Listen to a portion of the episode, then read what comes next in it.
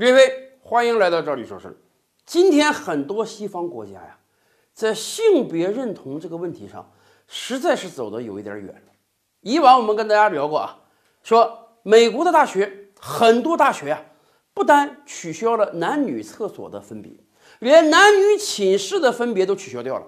任何人，只要你认为你是个女性，你就可以找另外一个女性做室友，哪怕你看起来是个五大三粗、两米多高、一百多公斤的美国标准男生，而且不需要有任何医学上的证明，只要你自己认为你是女性就可以。日本。日本有一家上百年历史的女校啊，从来只招收女生的。人家宣布，从今年开始，他们可以招收那些实际被认定为是男性，但是我自我认定为女性的男生。也就是说，任何日本男生啊，只要你说我是女的，你就可以报考这所只有女生才能报考的大学。英国，英国更夸张啊！英国的监狱说，这个囚犯来了之后啊，你先报，你说你是男的还是女的？你说你是女的，行，给你关到女性监狱；你说你是男的，我给你关到男性监狱，没有任何生理上的鉴别啊，完全看心理。结果就有的那个男性囚犯啊，为了某些不可言说的原因啊，就说自己是女的，哎，就被关到了女性监狱。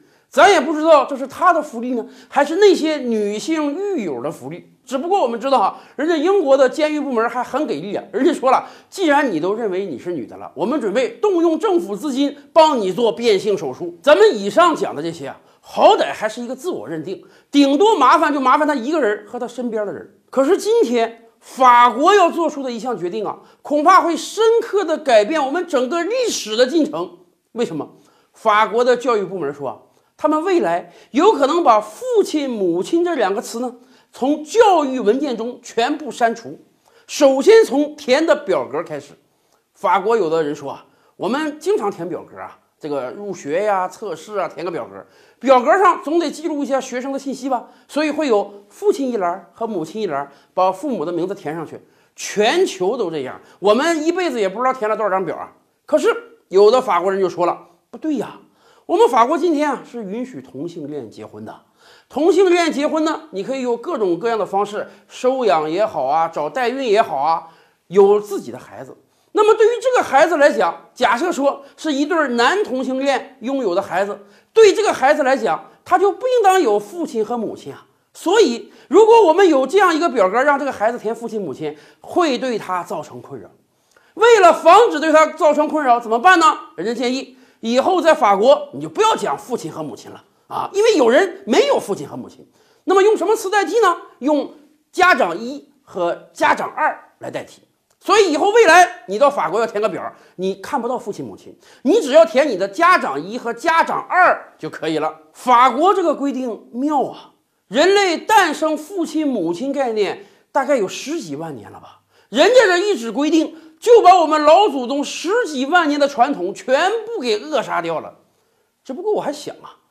如果说不能叫父亲母亲了，得叫家长一和家长二了，那么问题来了，过不了十几二十年，这些人是要当爷爷奶奶的。当了爷爷奶奶之后，孙子辈儿有没有爷爷或者奶奶的概念呢？有没有姥爷或者姥姥的概念呢？既然都没有父母了，又怎么会有祖父辈呢？那么是不是法国应该赶快出台一个政策，以后不光有家长一和家长二？还得有啊，长辈家长一二三四来取代爷爷奶奶、姥姥姥爷。同样啊，也不能有什么叔叔阿姨、舅舅舅妈这些词儿了。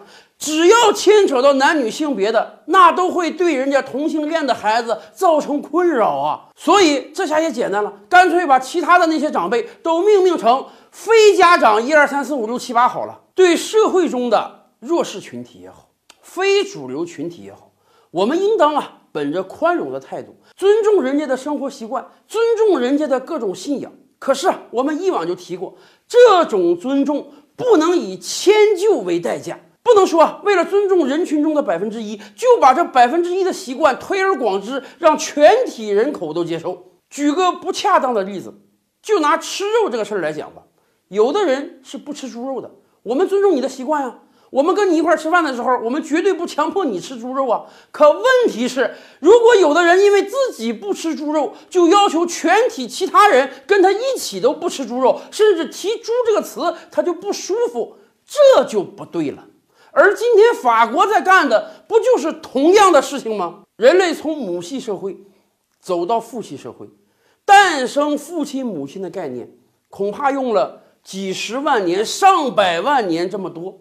而对于法国来讲，抛却掉父亲和母亲的概念，一纸文件就可以了。